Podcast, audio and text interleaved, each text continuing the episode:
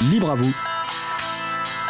L'émission pour comprendre et agir avec l'April, l'association de promotion et de défense du logiciel libre.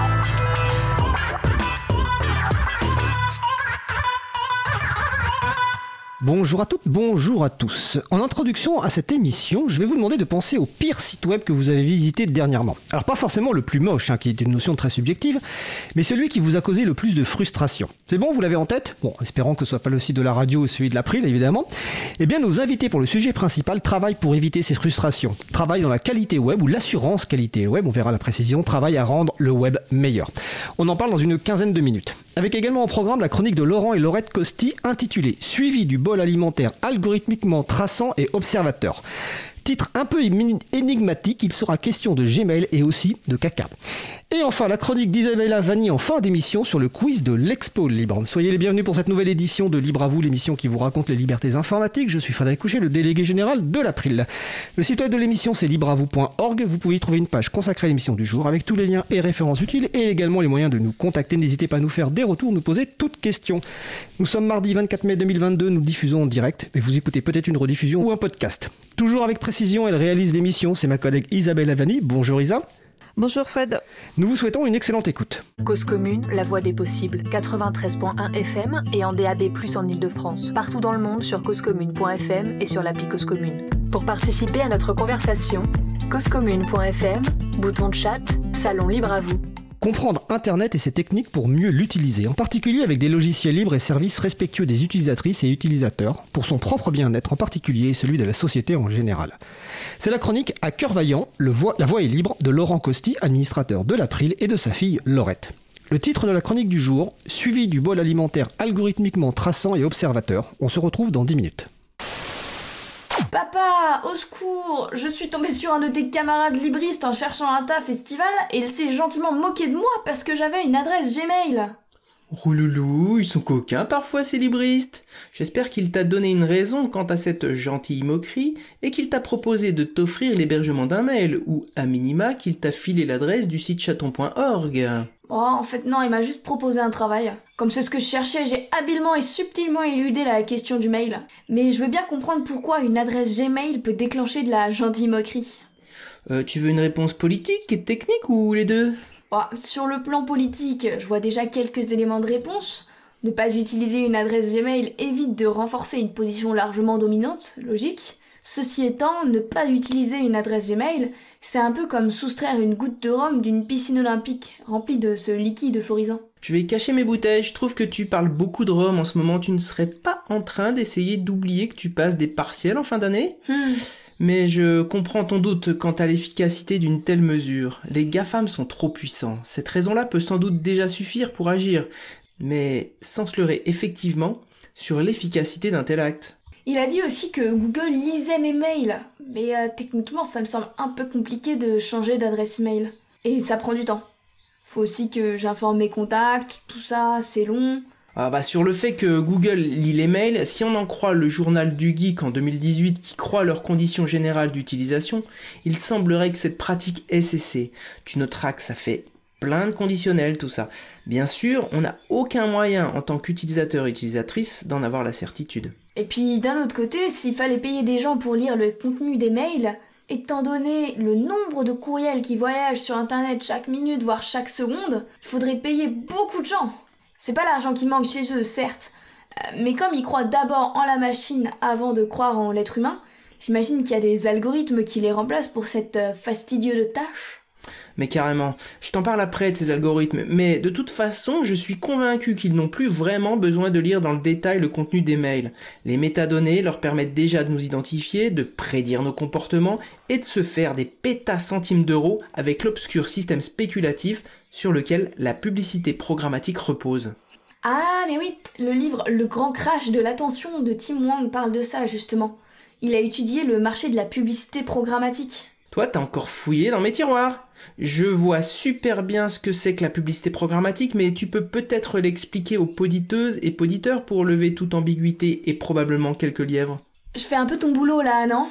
Hmm, Ça fera deux caramels et un rond doudou. Déjà que je lis tes livres sérieux pendant que tu lis des BD. Bon, bref. La publicité programmatique, c'est ce système d'enchères qui permet de vendre en quelques millisecondes des espaces publicitaires sur des sites internet en fonction de profils de personnes prédéfinies. Si je comprends bien, supposons que je sois PDG d'une start-up qui vend des toilettes connectées. On appellerait ce merveilleux produit le Caca Connect Oh, tu préfères pas genre scato pour suivi du caca algorithmiquement traçant et observateur? Oh, J'ai même le sous-titre, attends. Scato, des toilettes qui vous suivent à la trace. C'est tout un art de vendre de la... Va pour Scato donc. Et donc, pour faire de la publicité, je vais sur une plateforme qui offre ce service, je choisis mes critères, par exemple, classe sociale plus plus, oui désolé, euh, les toilettes connectées ça coûte cher, tranche d'âge plutôt senior, mais aussi couple avec enfant car, pour certains parents, publier le premier caca dans le pot sur Insta ne suffit plus. Ils ont aussi besoin de suivre dans le temps l'évolution du caca mou de leur enfant. Escato le fait pour vous.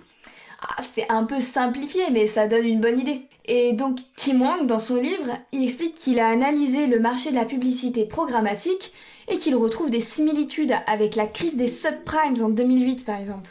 Il estime que l'on est à la veille de l'éclatement d'une bulle dans ce domaine. Étant donné l'obscurité qui règne dans le domaine et les structures impliquées, souvent juges et parties, son hypothèse est très probable finalement. Bref, bon bouquin donc? Oui, bah à ceci près qu'il ne sait pas imaginer un Internet sans publicité et n'y croit pas. À la fin de son livre, il invente, pour les besoins de sa démonstration, un réseau social non adossé à la publicité, alors qu'il y a tout le fait divers, donc euh, avec Mastodon, Peertube par exemple, qui existe donc et qui fonctionne très bien ça montre une certaine ignorance de la part de l'auteur, mais il est américain et le fait divers n'est peut-être pas aussi promu qu'en Europe. Ok, mais peut-on revenir à la lecture des mails par Google, jeune fille indisciplinée qui lorgne trop ma table de nuit? Oui, mais ça fera deux ronds supplémentaires. C'est comme ça, c'est pour t'apprendre à tenir ton podcast. D'accord, Miss Morale. Bon, il faut en fait distinguer la lecture automatique et la lecture par des yeux d'êtres humains. Google affirme que des yeux humains, sauf exception comme ils disent dans les CGU, ne lisent pas les mails. Mais ça ne veut pas dire que des robots ne le font pas. Un ponte de la NSA aurait dit un jour un logiciel qui lit votre courrier, c'est comme un chien qui vous voit nu. Ça ne compte pas. Moi je dis que c'est pire, parce qu'il arrive à lire dans les désirs profonds. Ah ouais, et comme d'habitude, ils en font un argument de promotion et de défense de l'utilisateur et de l'utilisatrice. Nos fonctionnalités de filtrage du spam optimisées par l'IA bloquent près de 10 millions d'emails indésirables par minute. C'est génial Sauf que symétriquement, à bas bruit, il collecte et scanne automatiquement nos données. La meilleure preuve est peut-être les propos d'un autre géant du numérique qui excelle dans sa capacité à empapaouter les gens. Microsoft, pour ne pas le nommer. Il affirmait en 2012, je cite ses croustillants, la messagerie Gmail peut toujours dire qu'elle analyse vos messages afin de vérifier qu'ils ne contiennent pas de spam. C'est bien votre vie privée qu'elle scrute. Même si la différence entre une IA et un humain est qu'il n'y a pas de jugement dans le premier cas, finalement le résultat est le même. Très crade. Il s'agit toujours de ranger les gens dans des cases pour toujours mieux profiler, vendre et dominer.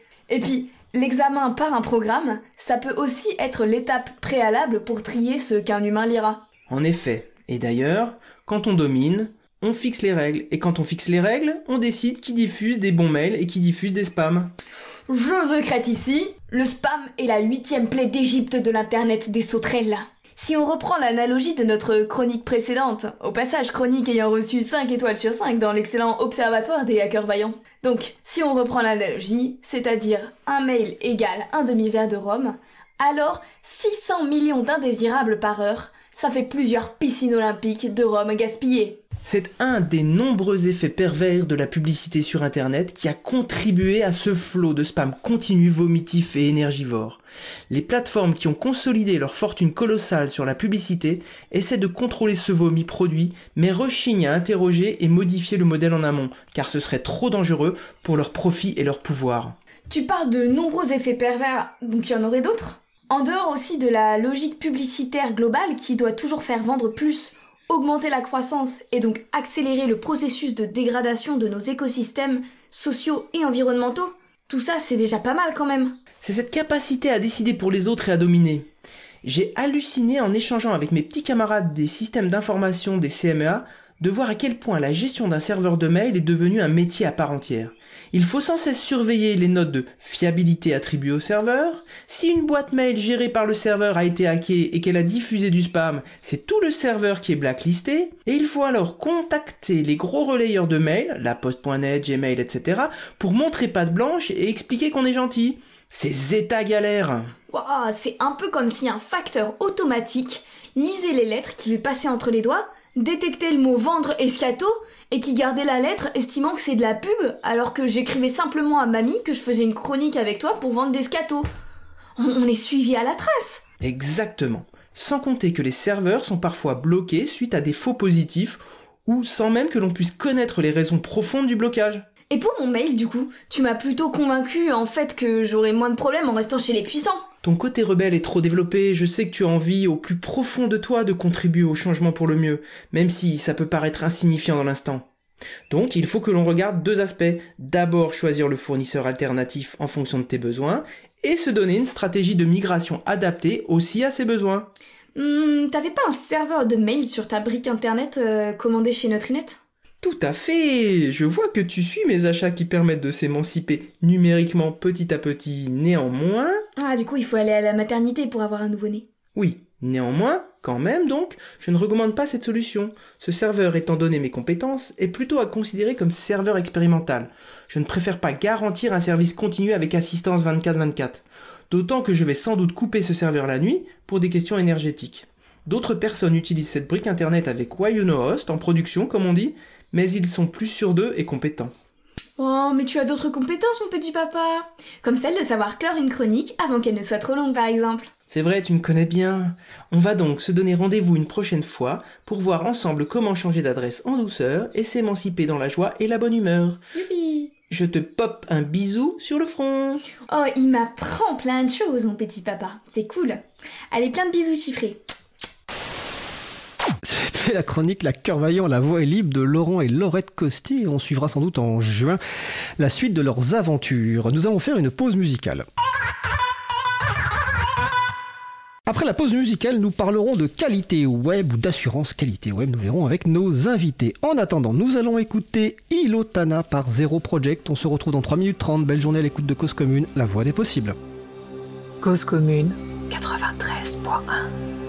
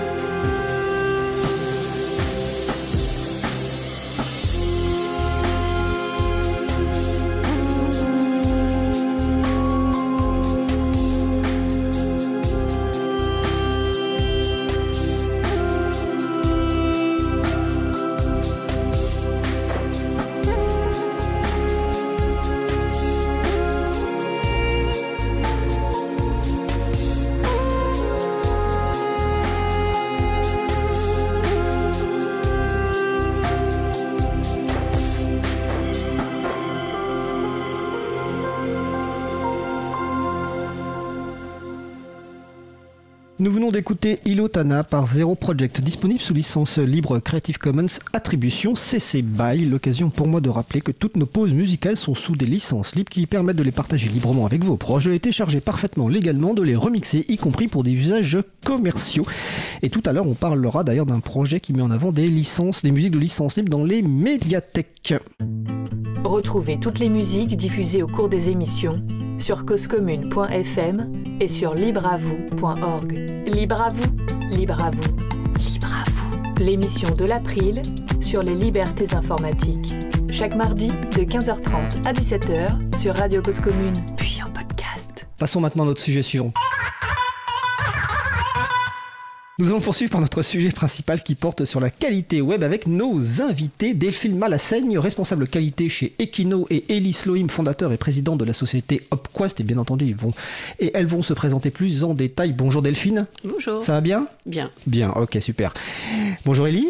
Bonjour. Bon, bah, c'est un grand plaisir parce que ça fait longtemps qu'on se connaît de façon, on va dire, euh, à distance, Elie, euh, et c'est peut-être l'une des premières fois qu'on se voit. Donc, on va parler de, de- de qualité web, et comme je le disais tout à l'heure en introduction, bah, il suffit que les gens pensent au pire site web que, que vous avez visité récemment, euh, pas d'un point de vue euh, mocheté évidemment, parce que c'est une notion subjective, mais plutôt au point de vue du- d'utilisation, de recherche d'informations, etc. Donc, on va parler de tout ça avec nos invités. On va commencer par une présentation personnelle de chacun et chacune. On va commencer par euh, Elie, Elie Sloim.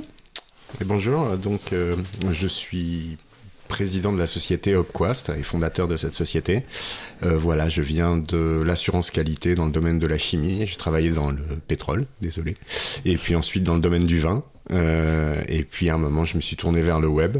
Et depuis euh, donc une vingtaine d'années, euh, je suis consultant, conférencier, euh, auteur, formateur euh, et préfacier. Voilà, je fais plein de trucs et puis j'essaye de gérer ma boîte.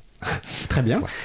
Delphine, Delphine Malassaigne Oui, euh, moi j'ai commencé le web il y a une euh, vingtaine d'années maintenant, on va dire. Donc j'étais d'abord euh, ce qu'on appelait, enfin on va dire designer pour faire, pour faire vite. Je suis rentrée ensuite dans l'intégration. C'est à peu près à cette époque que j'ai rencontré Ellie et qu'il a commencé à me parler qualité web. Euh, Effectivement, je me suis intéressée à ce métier. Et euh, du coup, je l'ai exercé euh, pour l'instant dans deux, euh, deux boîtes de façon très différente. Je m'intéresse particulièrement euh, au sein de, mon travail à l'accessibilité numérique, qui est une part, euh, qui est une part, mais une part qui me tient à cœur. Et puis euh, voilà, c'est à peu près tout. On, parlera justement de l'accessibilité euh, numérique tout à l'heure, parce que quand on s'est rencontrés l'an- dernier, j'avais un peu réduit la qualité web à cet aspect-là et tu m'avais euh, repris. Mais j'en profite pour signaler que j'ai oublié de dire que vous pouvez évidemment participer à notre conversation sur le salon web dédié à l'émission, hein, sur le site causecommune.fm, bouton euh, chat salon libre à vous, ou sur le site libreavou.org. Et je salue les personnes qui nous suivent actuellement, dont notamment Marie Odile, qui commente en disant beau curriculum. Donc elle semble ravie de vos curriculum. Alors on va parler de, quali- de qualité web. On va commencer tout simplement par le début, on va dire, parce que euh, c'est quoi la qualité? Web Est-ce qu'il y a une définition précise? Est-ce qu'il y a une vision? Euh, Donc j'ai envie de simplement de vous demander comment vous, euh, bah, en, en soirée ou autre, ou à la radio, comment vous présenteriez la qualité web. Qui veut commencer? Alors c'est Ellie qui va commencer. Je- Ellie oui. Sloim. Oui, alors la qualité, ça va être plus- de manière très simple la qualité des sites, hein, tel qu'on l'aperçoit euh, comme utilisateur. C'est effectivement quelque chose de très subjectif. Euh, c'est la capacité d'un site à répondre à des exigences, euh, qu'elles soient euh, implicites ou explicites. C'est quelque chose qui dépend énormément de l'observateur, mais qu'on ressent tous très profondément quand on utilise des sites, parce qu'on a des problèmes, parce qu'on a des difficultés. On ressent surtout la, la non-qualité d'ailleurs. la qualité, on la on la, on la sent un peu, mais on la sent moins fort que la non-qualité. Voilà, ça c'est ma définition de la qualité web. Et puis après, mon domaine d'expertise, c'est plutôt maintenant l'assurance qualité web, c'est-à-dire comment est-ce qu'on fait pour maîtriser ce sujet dans, dans les organisations et quand on fabrique des sites. Ma définition, est, euh, ma définition est proche de celle d'Elie, euh, ne serait-ce que parce que j'ai été formée par, euh, par Elie. Moi, ce que j'aime beaucoup dans cette définition, c'est le côté, euh, les attentes implicites et explicites. C'est-à-dire que oui, les gens ils vont être capables de dire, bah moi, je, quand j'arrive sur un site, j'ai envie de, euh, j'ai envie qu'il soit beau, j'ai envie de tel truc. Et il y a plein de choses ils ne se rendent pas compte qu'ils ont envie. Ils ont envie que ça marche, ça paraît évident. Et il y a, énormément d'attentes non explicites. Et je trouve ça hyper intéressant aussi de les avoir en tête au moment où nous, on conçoit les sites web. D'accord. Et, et- et- alors, tu, tu, tout à l'heure, tu disais, euh, Élie, que tu venais de la, notamment de la, de la chimie. Euh, quand on pense qualité, on peut penser dans la qualité dans, les, euh, dans la construction, la qualité dans l'alimentaire. Il y a souvent des définitions très précises ou des référentiels. Euh, il n'y a pas une définition précise, formalisée, un référentiel type ISO, ou, ou- ou- enfin normalisé, Alors, il y a la définition de l'ISO, hein, Ouais. euh, effectivement. La de définition, c'est, normalisation. euh, voilà, l'aptitude d'un, d'un objet ou d'un service à, à répondre à des exigences. Ça, c'est la définition de la qualité euh, générale, voilà. Euh, ça dit pas quelles sont ces exigences et c'est ce qui fait la subjectivité, hein, parce qu'effectivement, sur un site, euh, tu vas te retrouver avec des gens qui aiment beaucoup certaines choses et d'autres qui aiment pas du tout. La notion de qualité sera complètement subjective. Donc, on a effectivement des référentiels. Dans le domaine, euh, alors ça c'est pour la qualité au niveau général. Quand on s'intéresse spécifiquement au web, là c'est déjà un peu plus compliqué. C'est un secteur qui est beaucoup plus récent, euh, qui est, euh, d'après moi, en cours d'industrialisation. Et donc évidemment, toutes ces questions de gestion de la qualité, de réflexion sur la qualité, ça émerge progressivement. Donc oui, des référentiels, on essaye d'en faire. Donc euh, moi j'ai travaillé sur une, notamment une checklist documentée On en parlera tout à l'heure, oui. voilà. Je- Je veux pas aller plus vite que la machine, Euh, mais on en parlera. Elle est sous licence ouverte. Euh, voilà. Donc euh, ça émerge progressivement. D'accord. Donc c'est en construction. Il faut rappeler aussi que tout ça c'est relativement récent, l'informatique finalement. Euh, euh, alors finalement, euh, on peut se poser la question pourquoi faire de la qualité web? À la fois quand on crée des sites web et à la fois quand on utilise des sites web. Quel est l'intérêt pour pour ces deux types de publics qui sont forcément différents, qui n'ont pas du tout les mêmes problématiques? Moi, de ce que j'en comprends, la qualité web pour les personnes qui utilisent le web, c'est pour éviter les frustrations et permettre finalement de répondre à leurs besoins, que, que ces personnes-là connaissent leurs besoins, ou comme tu le disais tout à l'heure, Delphine, qu'elles ne le connaissent pas en fait.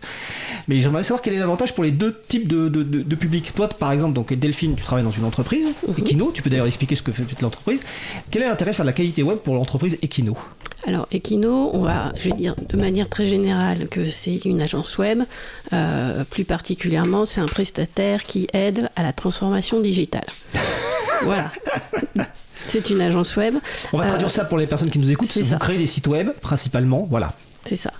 Euh, L'intérêt, évidemment, donc nous, on a des clients qui viennent nous voir pour leur créer leur site web ou leur service en ligne. Euh, L'intérêt, c'est que derrière ce service, ce site soit réussi. Pour qu'il soit réussi, il faut qu'il corresponde aux attentes alors, de la personne qui vient nous voir, mais la personne qui vient nous voir, elle, elle souhaite que ça réponde aux attentes aussi des gens qu'elle vise. Les Mhm. gens, euh, elle veut que les gens viennent utiliser leur site. Donc, nous, on a toute cette, euh, toute cette chaîne-là, entre guillemets, à satisfaire. Euh, donc, voilà, notre but, ça va être de satisfaire les, les utilisateurs finaux. L'intérêt pour nous, évidemment, c'est de faire une bonne prestation vis-à-vis de nos, de nos clients. Et puis, euh, je pense qu'aussi, on a un intérêt les, gens qui travaillent euh, chez nous, comme dans d'autres agences, ont envie de bien faire leur travail. C'est quelque chose qui est assez vrai, euh, je pense, dans le, dans le web en France. Euh, donc ça aussi, ça participe au fait que l'entreprise dans laquelle je travaille souhaite mettre en place un poste de responsable qualité, souhaite mettre en place des différentes actions pour la qualité des sites qu'on produit. D'accord. Alors, avant de passer la parole à Ellie sur la même question, euh, ce, ce poste de, de responsable qualité web, c'est quelque chose qui est, qui est, qui est classique ou c'est un poste qui existe peu en fait? Parce que finalement, si j'en comprends bien, toi, c'est ton poste à toi, Euh, mais est-ce que c'est quelque chose qui est, qui est- qui est- qui est vraiment euh, développé ou est-ce que dans d'autres types de structures, donc agence web ou, euh, ou autre type d'entreprise, c'est plutôt un poste à temps partiel entre guillemets ou, ou pe- ou peut-être même qui n'existe pas d'ailleurs? C'est un poste très très rare. Euh, Ouais. Donc avec Ellie, on connaît quelques personnes qui l'exercent. Effectivement, comme tu le dis, certains à temps partiel.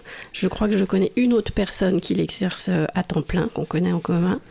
Euh, donc oui, c'est un poste qui est encore euh, très rare et qui est euh, qu'on découvre et qui est différent d'une entreprise à l'autre. C'est vraiment quelque chose de très nouveau. D'accord. Euh, donc même question Ellie tout à l'heure, donc je reviens sur ma question présente sur l'intérêt pour la, la structure qui crée un site web, donc ça peut être une agence web, ça peut être une collectivité, une entreprise, une association, et l'intérêt pour les personnes utilisatrices. Là-dessus, c'est quoi les intérêts en fait? Oui, alors pour les utilisateurs, en fait, en, en 2001, avec un collègue qui s'appelle Eric Gâteau, on a créé un modèle euh, qui est disponible en ligne, qui s'appelle VPTCS, et qui synthétise les exigences des utilisateurs et où est l'enjeu. Peut-être qu'on en reparlera rapidement. Non, tu peux le dire, mais- tu peux juste dire ce que je veux dire. Visibilité, Voilà. perception, technique, contenu, service. Et pour le mémoriser, on a euh, Va pas te croire supérieur. Voilà. Ah, j'avais même pas fait V-. Ah, Très bien, VPTCS. VPTCS, d'accord. Voilà. Et si je le synthétise pour un utilisateur ouais. et pour les gens qui nous écoutent, c'est vraiment est-ce que lorsque vous cherchez quelque chose sur Internet, est-ce que vous le trouvez facilement? Ensuite, une fois que vous avez trouvé le site, est-ce que c'est facile à utiliser? Techniquement, est-ce que ça marche? Sécurité, performance, rapidité, est-ce que le site s'affiche rapidement? Ensuite, est-ce qu'au niveau des contenus, ce que vous lisez, ce que vous consultez est de bonne qualité? Et à la fin, lorsque par exemple vous avez utilisé quelque chose que vous allez réutiliser, une demande, un service, un produit que vous avez acheté, est-ce que tout ça va se passer après la visite dans des bonnes conditions? Et c'est toute cette chaîne entre le moment où j'ai besoin de quelque chose sur le web et la fin où je vais effectivement avoir cette chose, peut-être même jeter l'emballage, hein, euh, voilà, ou reçu un produit de très loin.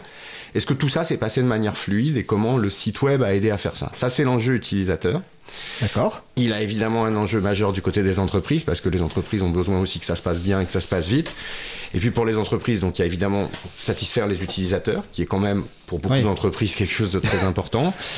Il y a des enjeux économiques parce qu'il y a énormément de coûts de non-qualité dans les entreprises. Fabriquer un site, ça peut conduire à, à faire euh, Ah, vas-y, je te laisse, mais je vais. Je compléterai par une question sur ce point-là, vas-y. avec, avec plaisir. Euh, donc effectivement, des, des, des, pertes, comme on peut en voir d'ailleurs dans le bâtiment, dans d'autres secteurs. hein. Le, le web, c'est aussi un truc où on fait, où on refait, où on casse, où on fait des choses pas bien, où l'utilisateur a des problèmes, des retours produits, des choses comme ça. Tout ça, c'est économiquement des enjeux qui sont pas très visibles. Toute la partie euh, écologique aussi, l'impact numé- du numérique, hein, ce sont des coûts. Euh, et ce sont des coûts euh, sociaux, environnementaux, voilà. Et puis il y a ce dont a parlé Delphine également, euh, la partie valeur, la partie développement durable, le fait qu'on soit, quand on travaille comme un professionnel du web dans une entreprise, qu'on fasse des choses qui correspondent quand même à des enjeux éthiques et déontologiques corrects. Donc c'est tout ça. Et on trouve les enjeux de la qualité dans l'industrie. hein. D'accord. Avant que Delphine parle de ce point, je, je rebo- je rebondis sur le terme de non-qualité et des coûts. Euh, Est-ce que les entreprises, ou enfin, les structures, on va dire en général, ont justement, sont capables de, de- de quantifier le coût de cette non-qualité Et inversement, est-ce qu'elles sont capables de se dire que avoir un poste dédié ou en tout cas euh, une personne avec un temps suffisant sur de la qualité web apporte euh, quelque chose qui est supérieur finalement au coût de la personne? Je sais que la question n'est pas évidente, hein, parce que je ne sais pas si c'est quantifiable. Malheureusement, euh, c'est assez quantifiable sur les sites de e-commerce et il y a eu déjà un travail important qui a été fait sur ces sujets-là. Euh, c'est beaucoup plus difficile à quantifier sur des choses qui sont de l'ordre du ressenti, euh, qui sont de l'ordre du, du confort, de la fidélisation. Donc on manque effectivement d'indicateurs et ça aussi c'est un signal qu'on est en cours d'industrialisation. C'est-à-dire que faire un site c'est encore un petit peu artisanal. Euh, donc on n'en est pas encore à avoir des indicateurs massifs, massifs sur ce sujet. En revanche, euh, dans la fabrication automobile, par exemple, on a pu mesurer, par exemple, que les bruits des portières euh, avaient des impacts majeurs sur les actes d'achat et sur la perception de la qualité. Voilà, c'est des choses qu'on voit apparaître progressivement, des observations comme ça sur le web. Mais on est au tout début de ça. D'accord. Alors justement, Delphine, on reviendra après sur le côté éthique et développement durable, mais poursuivre juste sur cette question-là. Qu'est-ce qui a convaincu finalement Equino d'avoir euh, ce poste un petit peu unique quelque part? Euh, alors, il faudrait leur demander à eux. D'accord. Euh, moi, je suis arrivée. Alors, si j'ai- bien sûr une, une part de la réponse, euh, je suis arrivée euh, chez Equino pour créer le poste. D'accord. Et en fait, il y avait chez mes patrons déjà une forte conviction de l'intérêt de, ce sujet-là, avant même justement tous ces indicateurs où euh, on parle de ça, c'était il y a une, dizaine d'années. Et euh, il y avait une vraie volonté de faire les choses bien et de, pouvoir aussi les attester par un tiers. Et c'est là aussi on a rejoint euh, ma- mon entreprise Equino est partenaire Opquast, euh, parce que justement Opquast c'est aussi un tiers, c'est quelqu'un de l'extérieur qui, euh, avec un modèle, vient parler de la qualité de ce qu'on qu'on fait nous. Donc ça aussi c'était important, vraiment l'aspect le faire, mais euh, ce que je me rappelle très bien, mon patron disait à l'époque, bon, tous- nos concurrents disent qu'ils font de la qualité, nous on va pas être le seul à le dire, il y a quelqu'un qui va la tester derrière. C'est-à-dire que pour pas être les pipoteurs du web, quoi, c'est ça? Entre guillemets. Après, il y en a qui vont faire de la qualité et sans va tester, mais voilà, puis il y en a qui vont le dire qu'ils le Voilà. font et on va faire autre- ils vont faire autre chose. D'accord. Ok. Euh, on reviendra tout à l'heure sur, évidemment sur OpQuest, le modèle, etc. On va revenir donc sur la- le- la- le- l'intérêt pour les, les internes et externes. Ellie disait que tu que tu souhaitais parler toi de la partie éthique, développement durable, si je me souviens bien des termes, c'est ça? Alors, je n'avais pas prévu, mais je peux en parler. Euh, effectivement, bah, après, ça fait partie, on va dire, d'un état d'esprit global euh, qui est vrai dans la boîte où je travaille, mais qui va être vrai, euh, qui va être vrai ailleurs. Il y, a, y, a, cette volonté de faire les choses correctement, et correctement, ça veut dire aussi correctement pour les gens derrière qui utilisent et, euh, et même en fait en, interne, de manière, de manière générale. Je pense qu'on est j'ai l'impression depuis, euh, depuis que je travaille dans le web qu'on est vraiment dans une période où les gens qui travaillent euh, dans ces industries ont envie de quelque chose de, qui ait du sens. Et qui soit. Enfin, je pense que c'est pas pour rien si tout ce qui est RSE, donc la responsabilité sociétale et environnementale, euh, tout ça, ça arrive en ce moment. Donc la, RSE, quasiment toutes les entreprises maintenant ont une démarche liée à ça, évidemment la, nôtre aussi. Et je, pense que voilà, c'est pas un hasard si ça arrive en ce moment et s'il y a une forte adhérence. Euh, en tout cas en interne, pour ces sujets-là. Ce qui vont faire que, de manière globale, il va y avoir une forte adhérence pour les démarches euh, liées à la qualité web, à la qualité de ce qu'on produit et à l'état d'esprit dans lequel on le fait d'où l'accessibilité aussi. D'accord, alors justement, quel, est le lien entre euh, qualité web et accessibilité? En fait, la qualité web, c'est quelque chose qui est transverse. Euh, puisque le, site est composé de, plein de disciplines différentes. Euh, une de ces disciplines, discipline, c'est pas forcément le mot, une de ces thématiques, ça va être l'accessibilité, euh, qui elle-même est déjà transverse à différents métiers, à différents, différentes interventions sur le site. Mais euh, au sein de la qualité web, va y avoir aussi la, la performance, va y avoir aussi euh, ce qu'on appelle le SEO, donc le référencement naturel, le fait que les moteurs de recherche trouvent le site quand on fait une requête correspondante. il va y avoir bah, justement la technique, etc.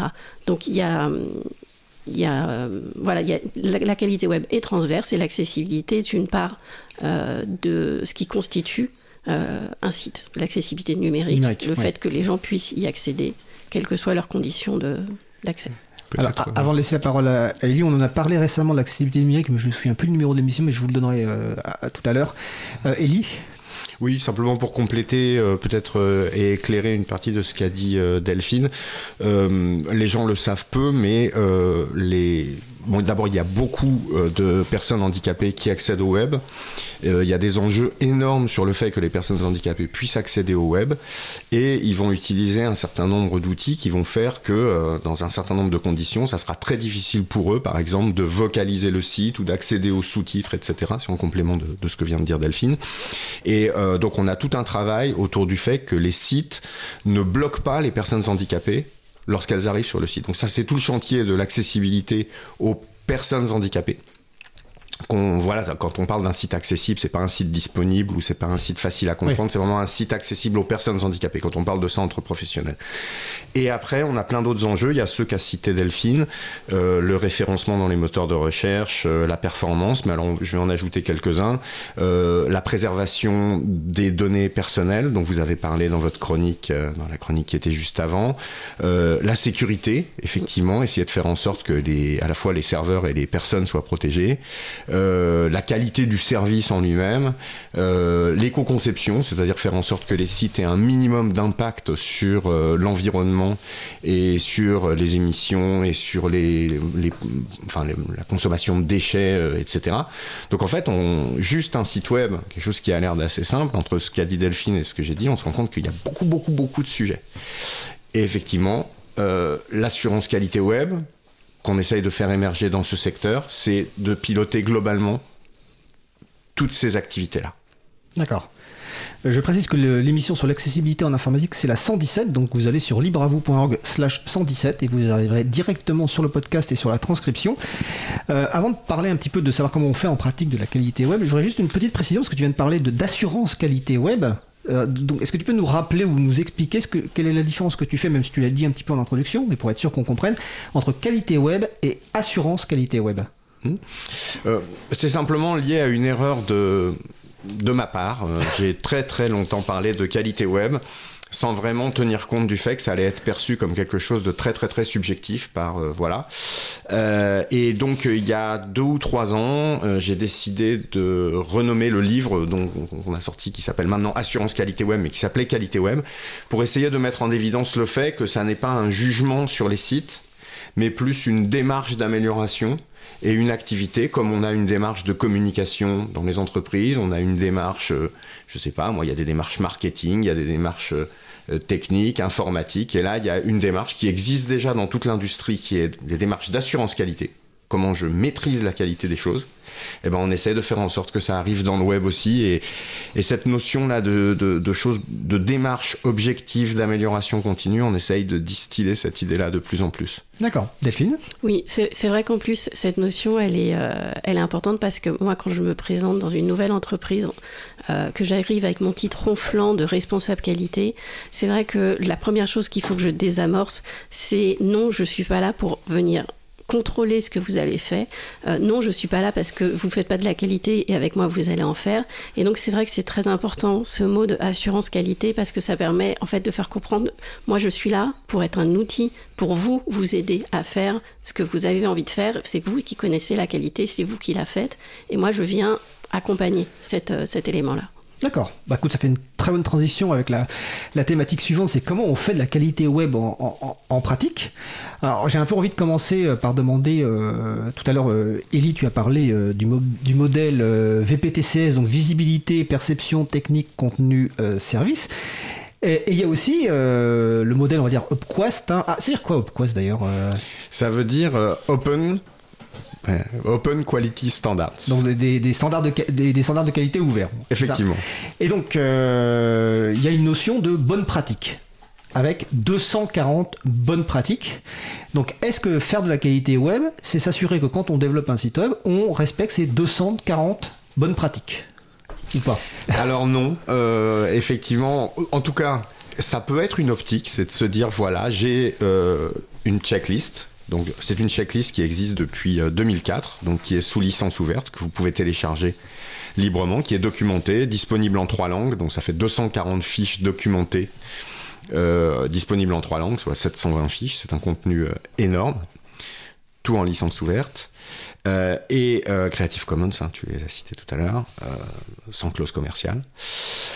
Et euh, effectivement, le réflexe avec une checklist, c'est de, se dire, tiens, je vais respecter. Et pendant très longtemps, on a travaillé sur cette notion euh, qui sous-tend l'évaluation. C'est-à-dire, je prends mon site, je prends une checklist et je regarde si je respecte ça.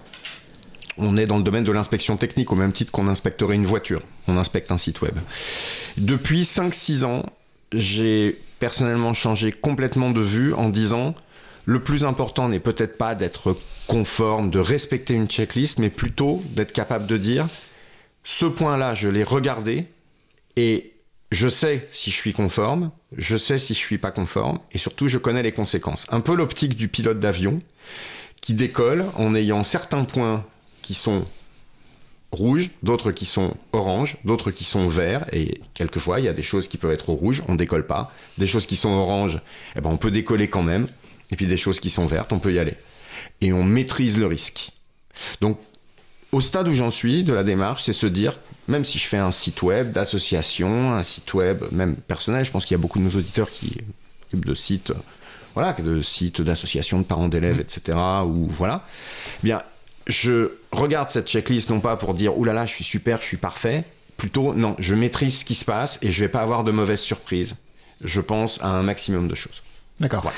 Et donc, cette euh, checklist donc, de 240 règles euh, essaye de couvrir plusieurs thématiques globales. Euh, donc, ça va, il y a des thématiques techniques, il y a des thématiques utilisatrices, des thématiques accessibilité.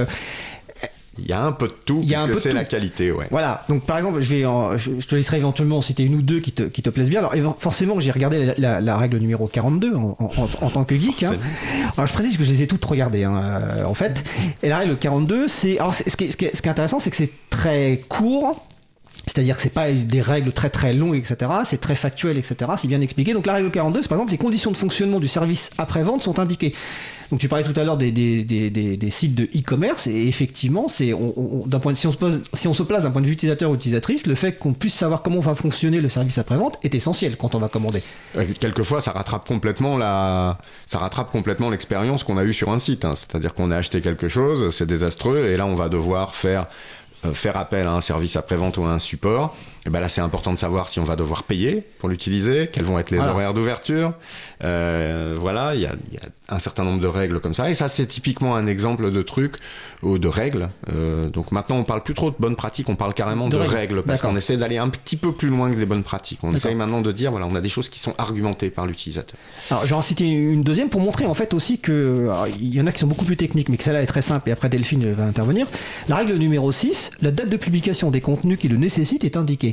Et ça, c'est vrai qu'en tant que personne qui lit beaucoup de contenu, je suis totalement agacé quand je lis des articles où il n'y a aucune référence de, date et on ne sait pas si l'article a été publié il y a 6 mois, il y a 10 ans, etc. Et ça, c'est quelque chose qui est très simple à mettre en œuvre parce qu'il suffit juste de mettre la date de publication.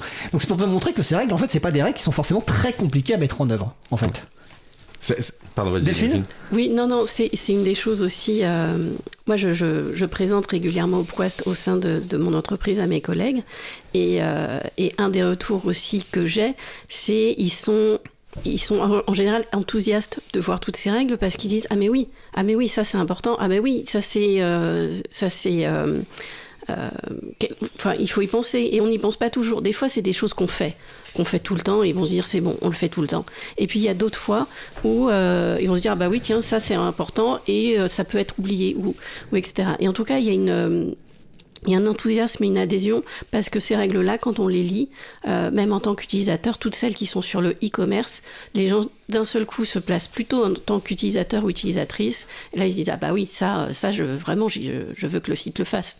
Euh, voilà, donc il y, a vraiment cette forte adhérence-là euh, qui est assez plaisante. Alors on va continuer à parler des règles et puis de la qualité web. Je euh, après la pause musicale, je vais juste préciser que les liens et références utiles sont sur le site de l'émission libravou.org. Hein, vous trouverez le lien vers le vers ses règles, etc., les 240 règles. Mais on va déjà faire une pause musicale. Nous allons écouter Star Swimming par Props. On se retrouve dans 3 minutes 30. Belle journée à l'écoute de Cause Commune, la voix des possibles. Cause Commune 93.1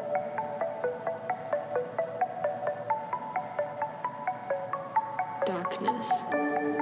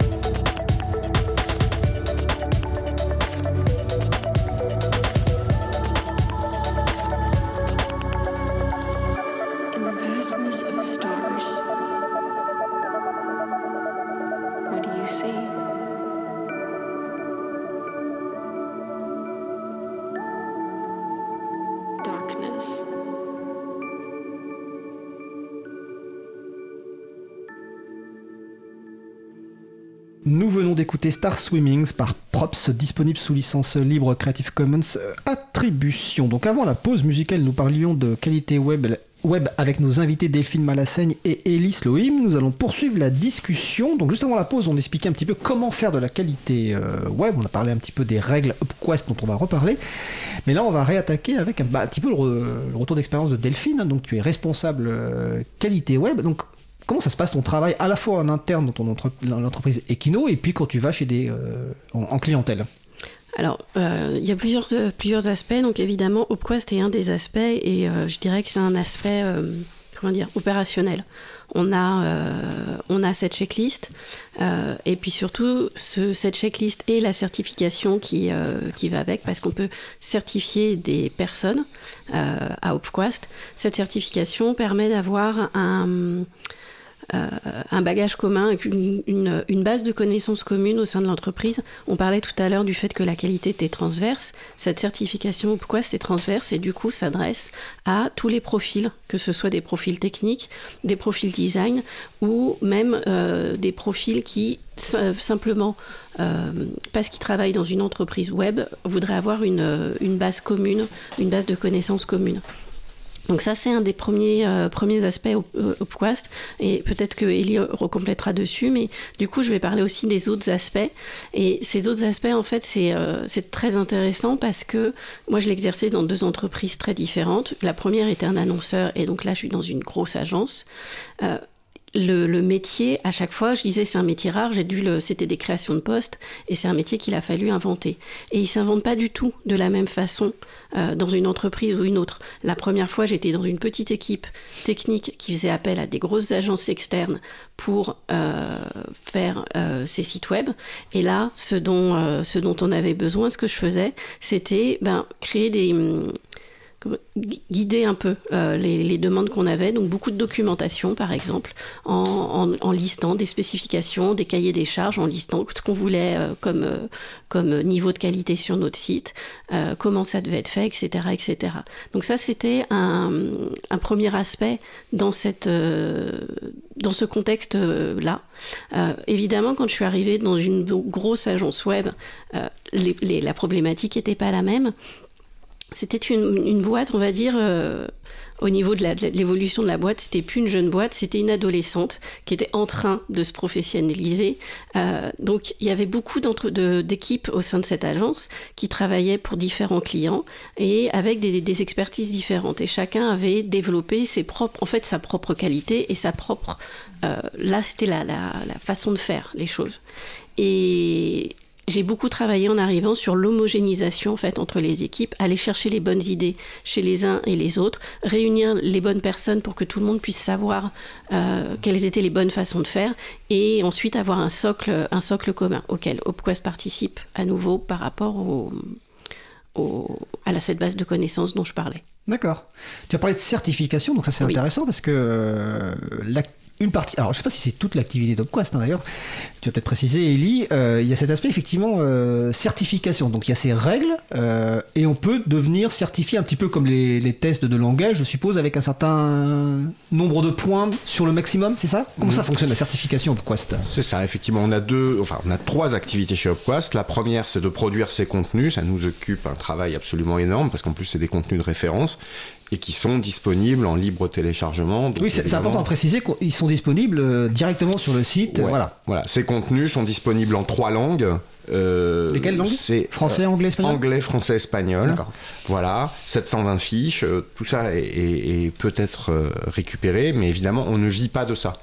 Euh, L'entreprise finance effectivement ses activités euh, par deux, deux, deux activités. Euh, D'une part, euh, une formation certifiante qui marche comme le TOEIC, donc un score entre 0 et 1000 points, et qui se positionne comme un socle de, compétences pour les professionnels du web, mais du monde entier.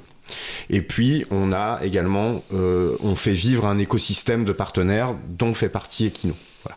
Et donc pour revenir à cette formation, bah, effectivement c'est une formation qui concerne des personnes individuelles, euh, qui a été suivie maintenant euh, par un peu moins ou peut-être un peu plus de 15 000 personnes en 6 ans. Ça fait 6 ans qu'on a commencé. Euh, là, on commence fortement en anglais, on est disponible également en espagnol, et l'idée, c'est que les professionnels, soit demandeurs d'emploi, étudiants ou professionnels en poste, se dotent d'un socle de culture commune en se servant de ces règles et en se servant aussi de tout le vocabulaire que ça va donner. Que les gens se comprennent, que les gens travaillent bien ensemble et qu'ils aient le même socle en matière de qualité. Après, c'est important pour nous de travailler avec des partenaires parce qu'il y a plein d'autres sujets, comme on disait tout à l'heure, à explorer, à creuser sur accessibilité aux personnes handicapées, euh, vie privée, RGPD, tout ce qu'on a dit, performance, Référentiel général de protection des données personnelles. Voilà, Euh, oui, excuse-moi, référentiel, règlement Euh, général. règlement général. Règlement Ouais. général. Des protections des données.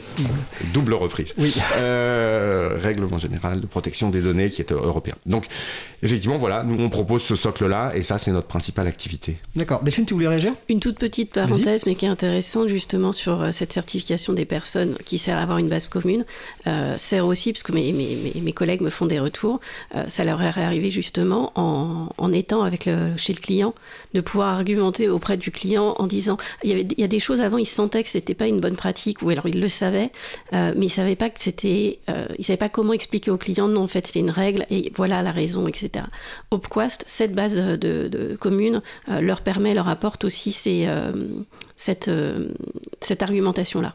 Oui, ils peuvent le renvoyer sur quelque chose qui est entre guillemets officiel ou en tout cas. euh, Tiers de confiance, Tiers de confiance, avec lequel voilà. être d'accord ou pas. Ou pas, on C'est ça qui est rigolo, voilà. c'est-à-dire qu'on peut se dire, bon voilà, ils disent ça, si ça se trouve, quoi se dit des bêtises, mais au moins on est en train de discuter de ce qu'ils disent. D'accord. Et puis au-delà de ça, euh, ça a été expliqué. C'est- C'est-à-dire qu'il y a des choses qu'ils ne savent pas expliquer. Et là, grâce à la fiche Opquest, ils Oui, parce peuvent que dans la règle, effectivement, on explique la règle, on explique les, les raisons et aussi comment les mettre en œuvre.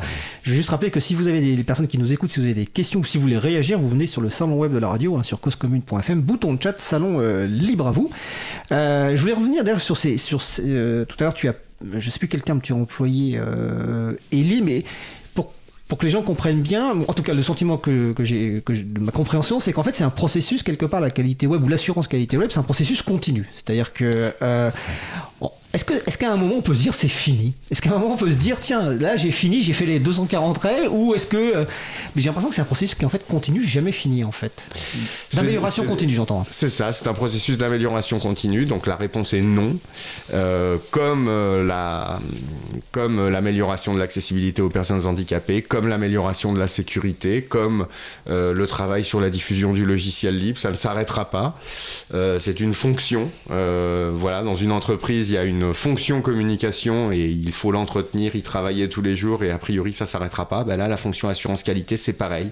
Comment est-ce qu'on maîtrise la qualité de ce qu'on fait quand on fait un site? Et il faudra continuer à la maîtriser parce que bah, tant qu'il y aura des sites, il faudra continuer à maîtriser ça. Donc non, euh, c'est une démarche sans fin. Et c'est important de savoir, on, peut avoir un objectif, euh, c'est un chemin en fait. D'accord. Euh, question sur la. Tout à l'heure, tu disais que donc vous faisiez des, des formations certifiantes euh, Opquest. Euh, Est-ce qu'il faut des compétences euh, de base, par exemple en web, avant de faire de la qualité web? Est-ce qu'il faut savoir faire, par exemple, est-ce qu'il faut savoir écrire du HTML, qui est le langage d'écriture de page web, ou du PHP, qui est un langage de programmation? Ou est-ce que finalement, euh, une personne qui n'a aucune de ces compétences, hein, euh, qui vient d'un autre monde, peut faire de la qualité web en, su- en suivant ces formations? Bah, en fait, on a un, point de vue qui est assez rigolo, c'est qu'en fait, on part de la règle utilisateur avec Ofquas, qu'on a dit par exemple, je sais pas moi, la date des contenus est indiquée, alors on peut le faire de manière euh, programmatique, compréhensible aux machines par exemple, et c'est à partir de cette règle utilisateur, on va prendre la règle, on va dire à, qui elle sert et dans quel contexte elle sert. Alors ça, c'est tout le monde peut le comprendre et ça fait partie de, des compétences de la certification. Mais après, on va dire comment on fait. Et on va documenter la règle, et c'est quand on regarde dans le comment on fait qu'on commence à dire, eh bien là, vous allez devoir aller regarder le HTML. Voilà. Euh, et effectivement, c'est une façon de rentrer. On, on- on- on- on a fait un travail avec le, le- la belle école, euh, l'école de Emmaüs du groupe. D'accord. Voilà. On leur a mis à disposition pour des gens qui voulaient rentrer dans ce secteur du numérique et on leur a mis à disposition et ça marche très très bien parce qu'en fait les règles vous aident à rentrer dans un contexte utilisateur. Qu'est-ce qui se passe pour les utilisateurs? Euh, qu'est- Qu'est-ce qui se passe quand on utilise un moteur de recherche? Qu'est-ce qui se passe? Voilà. À partir de cette règle, en fait, on rentre dans le faire. Voilà. Donc comment on fait Mais alors, si je comprends. euh, Vas-y. Pour répondre, pour- juste pour finir à ta question, oui. non, je ne pense pas que ça soit nécessaire au départ de maîtriser complètement le HTML. Par contre, ça peut être un outil pour rentrer dans ce secteur du, du web. Et ça semblerait pas mal marcher. Ok, alors je vais compléter ma question. euh, je vais laisser Delphine euh, peut-être répondre. Est-ce que les deux peuvent être séparés? C'est-à-dire est-ce qu'on peut euh, finalement, euh, entre guillemets, rester à la partie utilisateur, utilisatrice des règles sans rentrer dans la mise en œuvre? Donc est-ce que quelque part, par exemple, une responsable qualité web peut ne euh, pas se contenter, parce que c'est un mauvais terme, mais peut être au niveau effectivement de, l'expérience du- d'utilisation et finalement la mise en œuvre, c'est plutôt les équipes techniques ou autres Ou est-ce qu'il faut forcément avoir la capacité de faire les deux? Delphine Je suis pas sûre d'avoir compris ta question. D'accord. Bah, est-ce que par exemple, dans la- dans- quand on est responsable qualité web, est-ce qu'il faut être capable de mettre en œuvre une des, une des règles, par exemple, en HTML, en PHP ou autre Ou est-ce que finalement, le, la, la- la simple compréhension de la règle, de l'explication au client, à l'équipe technique suffit? Est-ce que c'est plus clair? C'est beaucoup plus clair. Euh, voilà. Euh, oui, alors sur les 240, euh, par exemple, règles qu'il y a, euh, moi je ne maîtrise pas les 240. D'accord. Pourtant, je vais voir mes collègues et je leur en parle et, euh, et je leur explique, etc. Euh, donc, je pense que ça répond à, à ta question. Euh, non, il n'y a pas besoin de, la- de maîtriser, tout simplement parce que, à nouveau, on est dans des choses transverses. Donc, ça, ça- ça- on n'attend pas du responsable qualité web qu'il soit un petit peu un designer, un petit peu un intégrateur, un petit peu un ingé c'est- back, tu un petit précises peu mieux ma question, quoi. voilà. Mais par contre, ce qu'on demande à, cette personne, ça va être d'être capable de parler avec chacun de ses métiers, d'avoir un minimum de connaissances, de, de- les comprendre et euh, de savoir leur expliquer. Mais après, maîtriser et savoir faire à leur place, c'est pas le, c'est pas l'objectif. D'accord. Et est-ce que tes, tes collègues, euh, on va dire dans la partie technique mise en œuvre, est-ce que ces personnes ont lu les règles de leur côté? Alors, ça dépend. Parce que Euh, ça prend un certain temps de les lire, les 240. euh, Ça prend un certain temps de les, de les lire, de les comprendre, De les comprendre, euh, de les comprendre toutes, puisqu'elles s'adressent à différents métiers, et notamment pour les profils qui sont plutôt des profils qui font les, les- les interfaces, aller comprendre des règles très techniques de sécurité, de, de paramétrage de serveur, par exemple, c'est déjà, euh, c'est déjà un petit travail en soi. Donc non, ils les ont pas forcément euh, tous lus. Alors ça dépend, il y en a qui souhaitent se faire certifier. Donc ceux qui, se font certifier, forcément, les lisent toutes, les comprennent toutes, passent l'examen euh, ensuite. Et puis, il y a des personnes qui vont juste s'intéresser au sujet et qui vont, qui vont avoir une connaissance euh, partielle. Euh, Il y en a qui vont certainement lire que celles qui les concernent eux par rapport à leur métier, ce qui une parce qu'elles sont classées par thème, les, les Alors, on, peut les, on peut les classer par, thème. thème, oui. Et, euh, et voilà. Mais après, moi, dans mon entreprise, il y a de plus en plus de gens. D'ailleurs, depuis quelques années, il y a des gens qui arrivent chez nous, qu'on embauche, qui sont déjà certifiés. Donc ça, c'est quelque chose qui n'existait pas avant, qui était, qui était rarissime. Euh, maintenant, on en voit de plus en plus. Donc de manière globale, euh, même s'ils n'ont pas tous lu, ils en entendent tous parler et ça, ça se propage, je dirais, dans l'entreprise. Élise Loïb, tu veux compléter? Oui, je voudrais dire quelque chose pour rebondir sur ce que vient de dire Delphine et pour les auditeurs. C'est qu'en fait, euh, quand on fait euh, de l'informatique ou quand on fait du web ou quand on conçoit un site web, on pourrait sembler comme ça des professionnels qui maîtrisons tous les sujets, qui nous intéressons à tous les sujets, à la qualité et tout ça. En fait, ça nous complexe énormément parce qu'il y a plein, plein, plein de sujets à maîtriser. Donc on a tous des complexes, on utilise tous euh, des moteurs de recherche pour essayer de se retrouver, répondre à des questions, etc. Et euh, bon, c'est un peu bateau en ce moment de parler de syndrome de l'imposteur, mais on a tous ça, c'est-à-dire être très, euh, se sentir tout petit par rapport à tout ce qu'il faut savoir faire sur Internet, sur le web, sur l'informatique. Et donc, c'est vrai pour des professionnels en poste, faut pas croire, hein, faut voir que des, gens qui travaillent sur du dessin d'interface, bah, ils peuvent être très complexés par rapport aux développeurs. Les développeurs peuvent se sentir euh, euh, aussi euh, peu à l'aise sur le dessin. Et puis après, il y a tous les demandeurs d'emploi, tous les gens qui utilisent les sites et qui se disent, euh, voilà un secteur mystérieux, tellement technique, mais en fait, on est tous tout petits par rapport à ça. Euh, oui, j'entends bien. J'ai une question alors qui n'a rien à voir, mais je viens juste d'y penser. On, parle de règles, on parle d'humains, etc. Mais est-ce qu'il existe des- des outils euh, par exemple, pour, euh, entre guillemets, un petit peu automatiser ou faciliter ce travail Alors, je vais peut-être préciser ma question. Imaginons qu'on crée un site, euh, un site web avec un, un gestionnaire de, de- de contenu comme Spip, par exemple, qui est un outil libre, ou un, ou un autre. hein. Est-ce qu'il y a un, un sort de module, un, euh, plugin, hein, un greffon, qui permet de d'automatiser la vérification d'un certain nombre de règles? Alors, peut-être les règles techniques ou les règles moins techniques. Est-ce que ça existe ou finalement ça n'existe pas, ce n'est pas possible? Qui veut répondre? Alors, c'est partiellement possible. Euh, bah, il y va certainement compléter.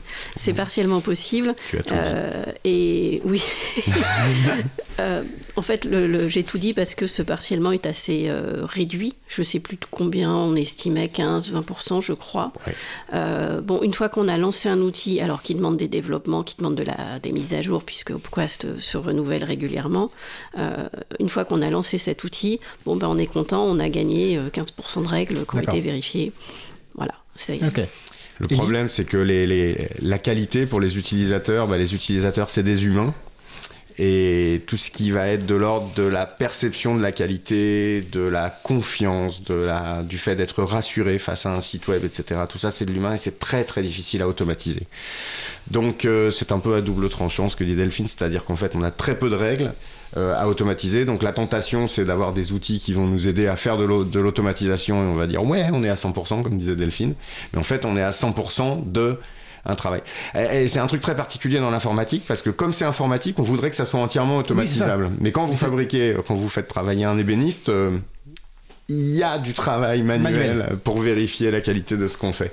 Et finalement, ce qu'on construit, c'est pas très différent finalement de ce qu'on construit dans le bâtiment avec des corps de métier qui interviennent, qui ont besoin d'avoir une base commune et qui vont intervenir à différents moments dans des ordres très différents. D'accord. Voilà. Alors, tu, as dit que les... ça évolue. Alors, justement, j'ai une question. Comment évoluent les règles Opquest? Est-ce que c'est. euh, oui, oui, les règles, euh, ces fameuses règles? Est-ce que c'est. alors, on a bien compris que c'est Opquest qui les édite, entre guillemets, mais euh, comment ça se passe? Est-ce qu'il y a un processus ouvert? Est-ce que vous recevez des, des propositions? Comment ça évolue? Ces règles Là, vous êtes à 240, au début, il n'y en avait pas. vous n'avez pas commencé à 240, je suppose. Ouais. Donc, comment ça évolue les règles Opquest, en fait? Alors, euh, je vais vous dire euh, comment ça, ça marche maintenant, et puis je vais ouvrir un scoop. Je crois que Delphine n'est même pas au courant. Euh, donc, on, on a commencé à, à travailler sur une liste de 190 règles et on a créé 190 forums en ligne en 2004. Un forum par règle et on a commencé à discuter en disant voilà, chaque règle doit respecter un cahier des charges vérifiable, utile, pas de règles numériques, valable au niveau universel, etc. On a fait ce travail d'atelier pendant quelques mois en 2004, puis on l'a refait en 2010, puis en 2015, puis en 2020. Et à chaque fois, on retire des règles. Ne parle, les règles ne parlent que sur des choses qu'on est capable d'étayer complètement? Il y a plein de sujets sur lesquels on n'est pas positionné parce que ça dépend. Voilà. À partir de l'an prochain, c'est pas encore officiel, mais on va essayer de basculer sur un système annuel de mise à jour parce qu'on a tellement souffert la dernière fois. On vient de passer deux ans à tout redocumenter en trois langues et le fait de basculer en trois langues avec une formation certifiante, une certification derrière, c'est l'Himalaya. On a l'impression d'avoir grimpé un truc. euh, c'est c'est indescriptible ce qu'on a fait, l'équipe, dans les deux dernières années, sur des contenus qui sont libres. Hmm, Euh, voilà. D'accord. Donc on risque de changer, essayer d'avoir quelque chose de plus continu. D'accord. Tu veux réagir, Delphine, ou non? Non, je dirais juste qu'une des choses que je- que j'apprécie dans la façon dont c'est fait, c'est que euh, c'est ouvert à participation, comme le disait Ellie, et donc c'est quelque chose sur lequel nous qui allons utiliser ces règles ensuite, euh, on peut venir prendre la main, on peut venir donner notre avis, on peut, euh, voilà, c'est pas c'est pas quelque chose qu'ils font dans leur coin et puis Ouais. ils arrivent après en disant voilà l'étape de la vérité. C'est un travail. Alors et- et le gros du travail est de leur côté, mais euh, c'est quand même une tâche qui, qui nous partage. D'accord. Euh, quelle, est l'évolution de la, prise en compte de l'importance de l'assurance qualité web euh, par les gens qui font des, sites web? Alors que ce soit, euh, alors c'est peut-être pas la même d'ailleurs dans les entreprises, dans les, dans les collectivités, dans le secteur public, et d'ailleurs j'aurais une question après plus précise sur le secteur public, notamment est-ce que vous avez des relations avec euh, l'État ou les collectivités ou la DINUM, la direction euh, du numérique euh, de l'État? Donc en 20 ans, comment, comment, comment, que- quelle est l'évolution de cette prise en compte? Est-ce qu'aujourd'hui, tu, tu penses qu'il y a une vraie prise en compte, une vraie prise euh, de conscience de l'importance de la- de l'assurance qualité web? Il y a deux choses. Il y a le travail d'Opquast qui se diffuse, les règles Opquast, et il y a le travail sur l'assurance qualité, c'est-à-dire le secteur de l'assurance qualité web dans tout ce qui peut embarquer comme dimension, qui lui progresse énormément. Euh, Opquast avance à son rythme, mais Opquast n'a pas la prétention euh, de, dire au niveau mondial, on va être l'assurance qualité web. C'est tout un tas de personnes qui agissent. Donc l'accessibilité numérique aux personnes handicapées a beaucoup évolué et c'est un secteur qui est en pleine ébullition. Ça fait partie de la qualité des sites. Euh, le RGPD, donc Règlement général de protection des données, a eu un impact majeur en 2018. La prise en compte de la sécurité est de plus en plus sérieuse. La prise en compte de l'éco-conception, le numérique responsable, c'est quelque chose qui est en train de se développer énormément. Ce qu'on voit, ce sont des secteurs qui se développent en silo. Euh, le message que porte Opquast dans cet environnement, c'est essayons de travailler en équipe euh, et essayons de travailler de manière transversale. Euh, C'est un peu plus long. Pourquoi? Parce que c'est beaucoup plus simple d'expliquer. Euh, voilà, c'est plus simple de dire euh, allez voir un cardiologue ou allez voir un neurologue parce que vous avez un problème au cœur ou au cerveau que de dire travailler de manière généraliste d'abord. Voilà, c'est un peu long à venir. Pour ta question sur les collectivités, effectivement, il y a un travail énorme mené euh, au niveau de l'accessibilité avec des moyens qui sont pas toujours énormes hein, de- sur des petites collectivités. La DINUM travaille beaucoup sur ce sujet et travaille avec nous sur l'acculturation à l'assurance qualité. Il certifie des gens. Euh, nous, on travaille avec plusieurs ministères, le ministère de l'économie, le ministère de l'écologie. Là, on est en train de commencer à travailler avec aussi les grands annonceurs, fabricants de sites, hein, Leroy Merlin, SFR, Generali, des acteurs comme La ça. SNCF Alors la SNCF, ça fait des années, il y a, il y a quelques acteurs comme ça qu'on est allé voir depuis des années, la SNCF, la Poste, certains acteurs comme euh, Solocal ou Passe Jaune, dont on pense sincèrement que s'ils nous avaient suivis il y a 15 ans, ils seraient leaders mondiaux. Alors, Solocal, c'est quoi? Parce que je... Solocal, c'est Passe Jaune. Ah, c'est pas jaune, d'accord. Voilà, tant pis, je les dénonce, mais voilà, j'ai fait une formation chez eux en 2003, ils fabriquaient des sites, et s'ils avaient fait ce pari de l'assurance qualité, parce que les critères, ils sont vieux, ils tiennent, ils sont solides, euh, je pense qu'ils seraient... euh, Pouf Ah bah Voilà. si, D'ailleurs, j'ai une petite question. Quand tu arrives sur un site, euh, bah, d'ailleurs pour les deux personnes d'ailleurs, hein, pour Delphine aussi, quand vous arrivez sur un site, là vous dites, ah là franchement, c'est du n'importe quoi ce, que, ce qui été fait. Est-ce que vous n'avez pas le réflexe des fois de les contacter? Soit à titre individuel en disant, bah, hey, vous pourriez améliorer ici, machin, soit à titre professionnel. Est-ce que vous n'avez pas ce réflexe-là? Moi, moi, non. Euh. J'avoue que je suis. euh, je, je- je vais voir des choses. Après, si là, là où je vais le plus euh, râler et le plus être tenté de, de, de, de rouspéter, c'est quand ça touche des points d'accessibilité. Parce que les points d'accessibilité, là, ça veut dire, c'est pas que euh, une gêne pour certaines personnes qui auraient bien aimé savoir, euh, voilà, le, le- Oui. les, les réclamations, le service des réclamations. Là, on parle de personnes qui, parce que le site a mal été fait, vont être empêchées d'utiliser, au même titre que n'importe qui, euh, vont être empêchées d'utiliser le service. Donc ça, c'est peut-être ce qui va me faire le plus râler. D'accord. C'est une discrimination. Oui, tout à fait. Donc voilà. moi, je j'ai pas de temps à perdre là. euh, je vais pas signaler. C'est rare que je signale euh, des défauts. Euh, on essaye plutôt de travailler avec les gens qui sont conscients qu'il faut travailler là-dessus. euh, Que ça correspond à leurs valeurs, qu'ils ont envie de faire des choses. Euh, ils y arrivent pas toujours, ça c'est leur droit, c'est pas facile. euh, En fait, il y a déjà beaucoup de choses à faire avec les gens qui sollicitent Oui. les démarches. Bien résumé. Donc, voilà. Alors, pour- euh, je, je reviens sur la question, parce on arrive bientôt à la fin, et donc la, la question finale, mais j'ai posé la question sur l'évolution à, à, à Ellie. Toi, de te compter, quel, quel est ton ressenti par rapport justement à cette prise en compte, de prise de conscience de la- l'assurance qualité web dans, dans ton métier, soit auprès de tes collègues, soit auprès de- des clients? Est-ce qu'il y a une évolution positive euh, Comment ça se passe? Auprès de mes collègues, je dirais non. Euh, non, pas, de- pas dans le sens qu'il n'y a pas d'évolution. Allez, au revoir. Dans, dans- dans le sens où, pour moi, ça fait déjà, euh, ça fait déjà dix ans euh, que je suis dans cette boîte et que ça fait déjà, C'est j'ai acquis. déjà cette, cette envie, Ouais. euh, simplement individuelle, globale, de faire, euh, de faire correctement son travail. Ensuite, d'un point de vue plus, euh, plus large, euh, oui, je rejoins ce que disait Ellie. Il y a la- la- l'accessibilité en ce moment, on en parle beaucoup plus qu'on en parlait il y a encore, je sais pas, trois ans. C'est et ça fait plaisir. Les, tous les aspects, c'est ce qu'on disait tout à l'heure, tous ces aspects euh, euh, donc liés à la RSE, la responsabilité sociétale et environnementale, euh, toutes ces choses-là, c'est des choses où j'ai l'impression que ça a pris maintenant. et, la, vie privée aussi, on en parle beaucoup plus. Alors, pas assez à mon goût, mais on en parle beaucoup plus. Voilà, toutes ces choses-là ont pris ces, derniers, ces dernières années. Peut-être que c'est le signe aussi de, de l'évolution du web de manière générale, etc. Mais euh, voilà, ça je rejoins Ellie, ça s'est fait euh, ces dernières années sur différents, euh, différents aspects. C'est un signe de son industrialisation, vraiment. Le mot, l'industrialisation.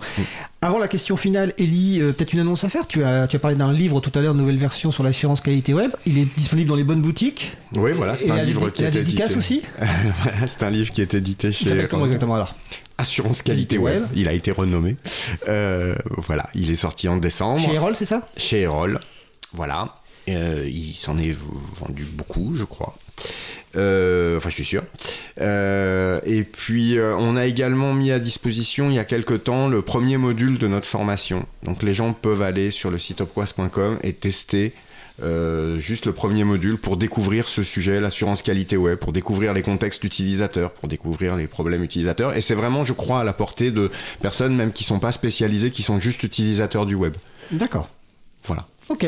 Alors, question finale. Riche échange, beaucoup de choses abordées. Euh, en moins de deux minutes, chacun chacune, quels sont les éléments clés à retenir euh, de ce sujet? Qui veut commencer? Delphine. Bah, je peux Delphine commencer.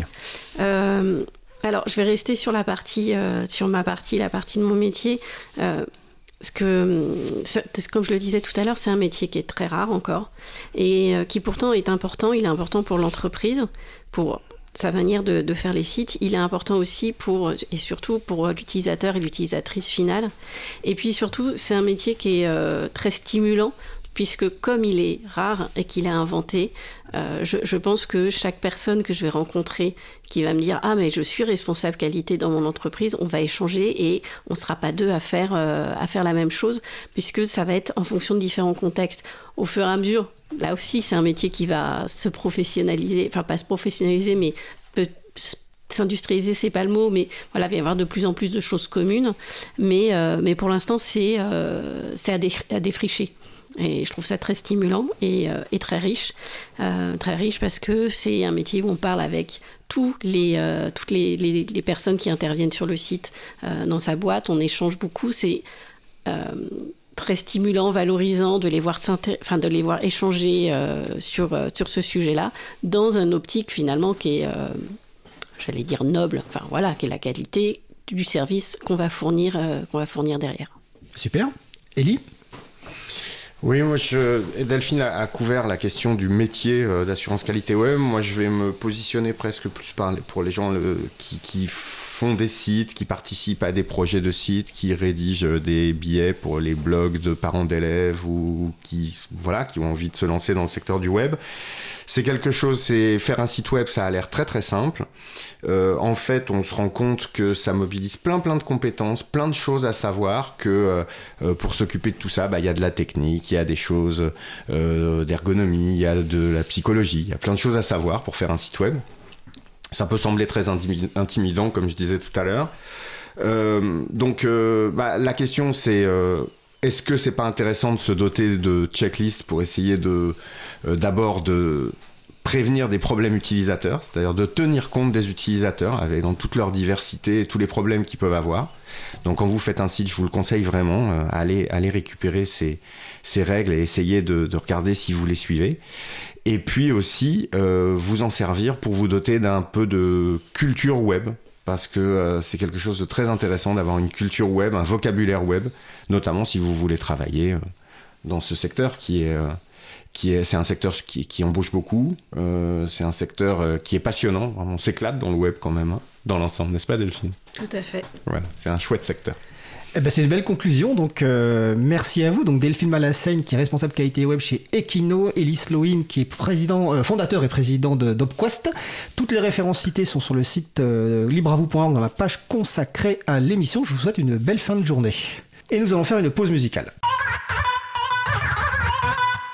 Alors, après la pause musicale, nous entendrons la chronique d'Isabella Vanni sur un quiz sur l'Expo Libre. Isabella qui est aussi à la réalisation. En attendant, euh, Zik Libre en Bib. C'est pas évident à dire. Un projet collaboratif qui vise à promouvoir la musique en libre diffusion dans les médiathèques euh, organise actuellement le titre de l'année. Donc 11 titres choisis par 20 discothécaires. On peut voter jusqu'au 29 mai. Vous allez sur libreavoue.org, vous trouverez le lien. Alors, il y a beaucoup de licences qui sont euh, des licences avec des restrictions non commerciales ou euh, interdiction de, de modification. Donc c'est vraiment de la libre diffusion. Euh, Il y a une exception, c'est Sahara de Lumpini qui est disponible en licence Creative Commons partage dans les mêmes conditions, mais le titre est un peu long pour la radio. Donc j'ai choisi un autre titre de ce groupe, groupe que j'ai particulièrement apprécié. Nous allons donc écouter Elevating par Lumpini. On se retrouve dans environ 4 minutes 30. Belle journée à l'écoute de Cause Commune, la voix des possibles. Cause commune 93.1.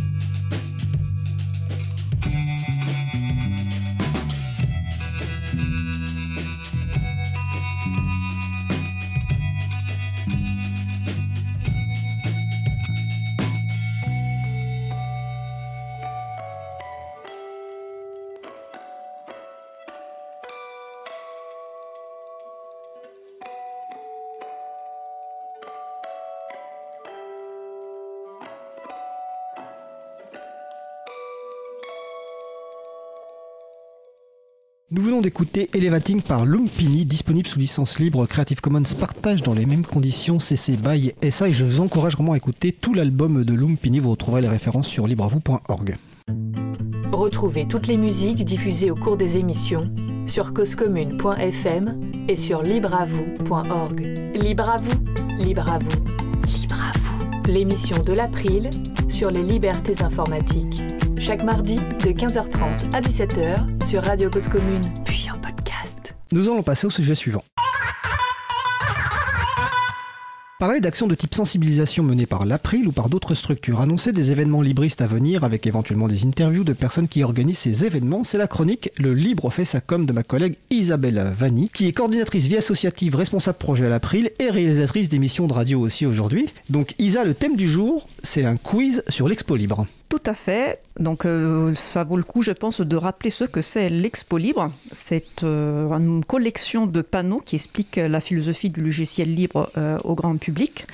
Elle a été réalisée par le groupe de travail sensibilisation de l'April et on donnera peut-être quelques détails en plus sur ce groupe euh, à la fin de la chronique. Euh, dans chaque panneau de l'Expo Libre, il y a une partie texte qui traite un, thème en particulier en lien avec le logiciel libre, mais il y a aussi un joli visuel qui permet notamment d'attirer l'œil du public euh, qui visite un lieu ou un événement où l'Expo Libre est affichée les visuels et l'infographie de l'Expo Libre ont été réalisés par Antoine Bardelli, qui est membre bénévole de l'April, qui est graphiste professionnel. Euh, et c'est grâce à ça qu'on a euh, des outils euh, qui sont outils pour la sensibilisation, mais qui sont aussi beaux et efficaces d'un point de vue de la communication. Euh, et l'Expo Libre, pour rappel, a déjà été traduite en trois autres langues, plus du français, donc en l'anglais, l'espagnol et l'italien. Donc ça pour euh, la partie Expo Libre.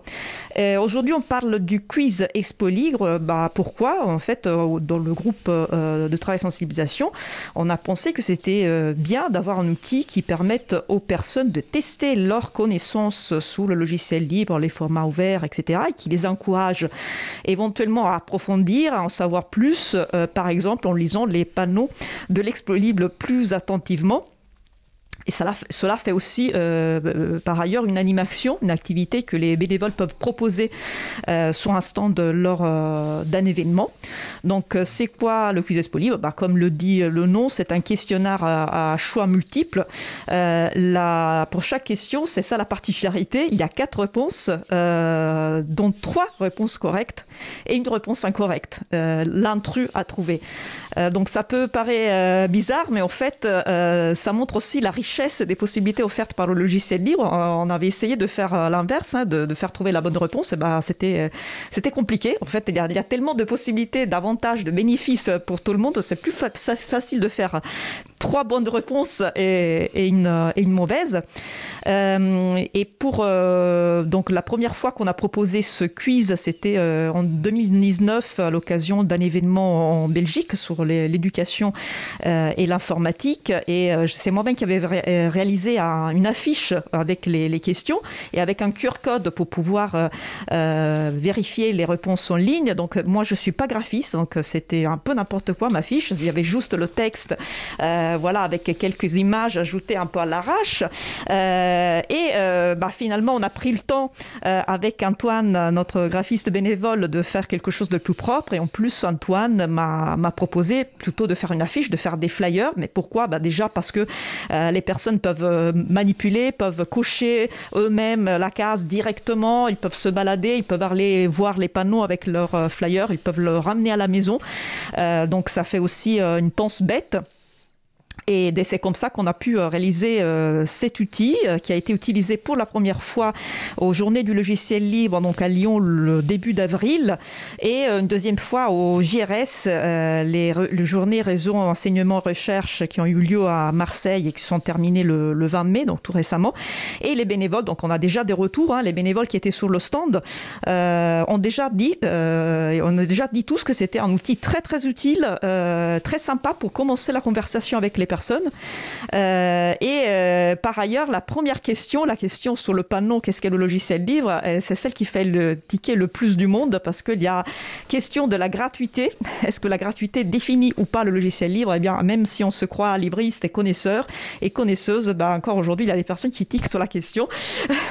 Donc ça veut dire que c'était bien de la, de la proposer. Donc où on peut trouver l'Expo Libre et le quiz Expo Libre. Bah, il y a un site dédié à l'Expo Libre, expolibre.org, mais vous avez euh, bien évidemment les références sur la page de, l'émission.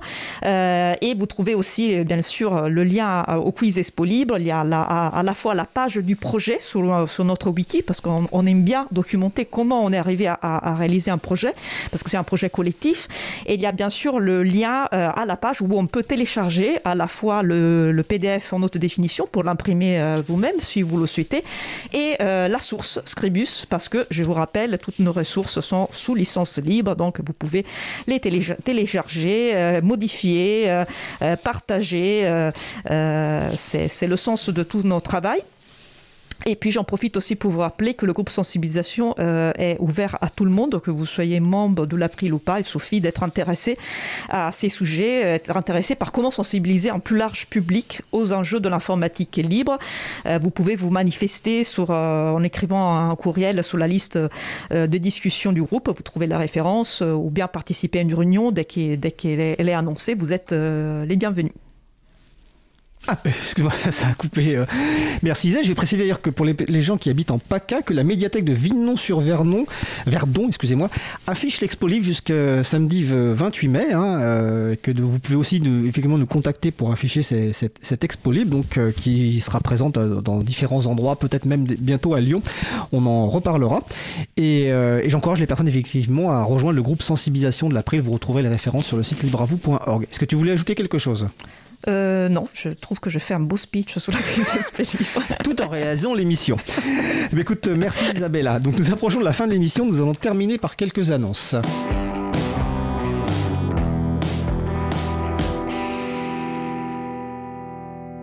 Vous écoutez notre émission Libre à vous et peut-être d'autres émissions diffusées sur la radio Cause Commune. Vous voulez découvrir les visages derrière les micros, faire plus ample connaissance, échanger, découvrir le studio? Eh bien, venez participer au premier apéro Cause Commune ouvert aux auditeurs et auditrices de la radio qui aura lieu ve- vendredi 10 juin 2022 à partir de 19h au studio de la radio, donc 22 rue Bernard Dimet euh, dans le 18e arrondissement de Paris. Vous retrouverez évidemment les annonces sur le site causecommune.fm. Donc n'hésitez pas à venir participer. Vous retrouverez un lien d'ailleurs sur causecommune.fm pour vous inscrire sur le bloc-notes pour faciliter l'or- l'organisation. Donc ça sera le premier apéro. On aimerait, ça nous ferait vraiment chaud au cœur que vous soyez euh, présents et présentes à cet apéro. L'April fêtait ses 25 ans fin 2021, mais la situation sanitaire ne nous ayant pas permis de marquer le coup comme il se doit, nous pensons profiter du retour de beau temps pour célébrer euh, cet anniversaire de manière euh, conviviale et adaptée au contexte avec des pique-niques. Alors, nos amis de l'association Montpellier Libre organisent un pique-nique samedi 4 juin à Montpellier, et nous organisons un pique-nique euh, à Paris samedi 11, euh, pas à Paris, excusez-moi, à Saint-Denis samedi 11 juin, quelle honte, surtout que c'est à côté de chez moi. D'autres apéros à venir, toutes les infos sont disponibles sur april.org. Et vous retrouverez sur le site de l'agenda du libre d'autres événements en lien avec les logiciels libres ou la culture libre, dont notamment la médiathèque de Vinon-sur-Verdon qui affiche l'expo libre. Samedi également à Aix-en-Provence, il y a un samedi du libre où vous pouvez découvrir le logiciel libre et vous faire accompagner par des ateliers de découverte du logiciel libre. Notre émission se termine. Je remercie les personnes qui ont participé à l'émission du jour. Laurent Costi, Laurette Costi, Delphine Malassaigne, Élise Lohim, Isabella Vanni. Outre sa chronique, Isabella a mis en nom de l'émission avec talent, comme d'habitude. Merci également aux personnes qui s'occupent de la post-production de la découpe des podcasts. Samuel Aubert, Elodie Daniel Girondin, Giraudon, excusez-moi, euh, Languin, Quentin Gibaud, bénévole à l'April, et Olivier Grieco, le directeur d'antenne de la radio. Un énorme merci à Marie-Odile Morandi, que je salue parce qu'elle est sur le salon web, administratrice à l'April, qui transcrit toutes nos émissions, permettant ainsi d'avoir une version texte de nos émissions. Marie-Odile transcrit également beaucoup d'autres choses en lien avec les libertés informatiques, vidéo et audio, et vous pouvez tout retrouver sur le site libralire.org. hein. Je précise libralire.org.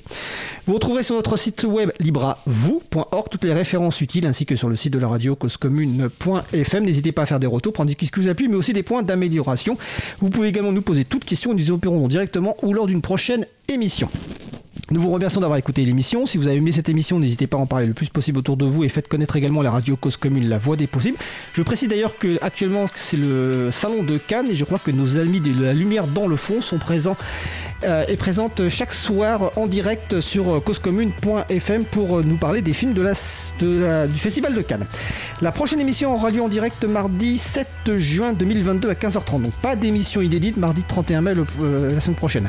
Notre sujet principal portera sur le thème femmes dans les projets informatiques libres avec le retour d'expérience de trois femmes qui participent à des projets libres Agnès Crépet, Anne-Lise Marteneau, Zineb Bendida. Nous vous souhaitons de passer une belle fin de journée. À très vite dans vos oreilles et d'ici là, portez-vous bien.